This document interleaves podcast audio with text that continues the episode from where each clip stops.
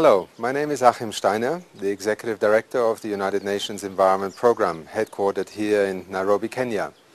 I'm very pleased to address you today, the participants of this international conference, an internet-based conference and therefore CO2 neutral or almost neutral conference on the science and scientific evidence in climate change. As many of you might know, the United Nations Environment Programme, together with the World Meteorological Organization, has over the last 20 years played a lead role in trying to bring the science of global warming and climate change not only to the attention of the international community, particularly also of government leaders and society at large.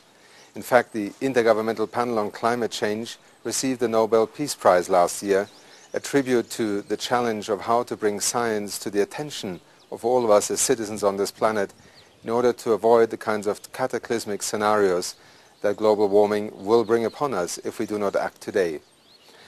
The United Nations Environment Programme today is focusing in particular on trying to help our societies and particularly our economies to move towards the concept of a low carbon economy or in other words a green economy. We have enough science today to define the basic imperative to act. Clearly we need more scientific research to better understand how global warming is impacting on different parts of the world and different processes in our planet. But clearly the scientific imperative to act has been established. We also have, if you want, a political framework or a platform on which to bring over 190 nations together around climate change. The United Nations Framework Conference on Climate Change has been for the past 10 years and will hopefully be for decades to come the framework that will bring nations together and provide for a fair but also effective and transformative response to global warming.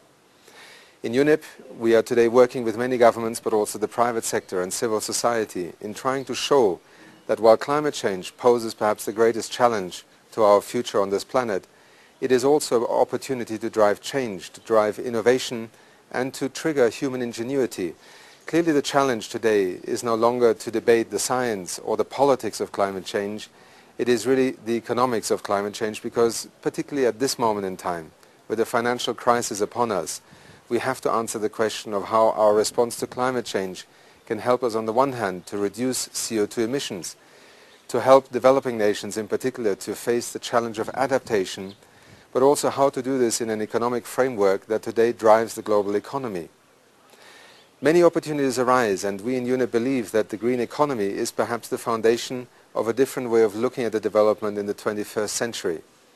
The last century was driven and some would say beholden to financial capital the 21st century will, I think, increasingly be defined by the natural capital on this planet, how we manage it, and above all, how we sustain it and how we reinvest in its sustainable use.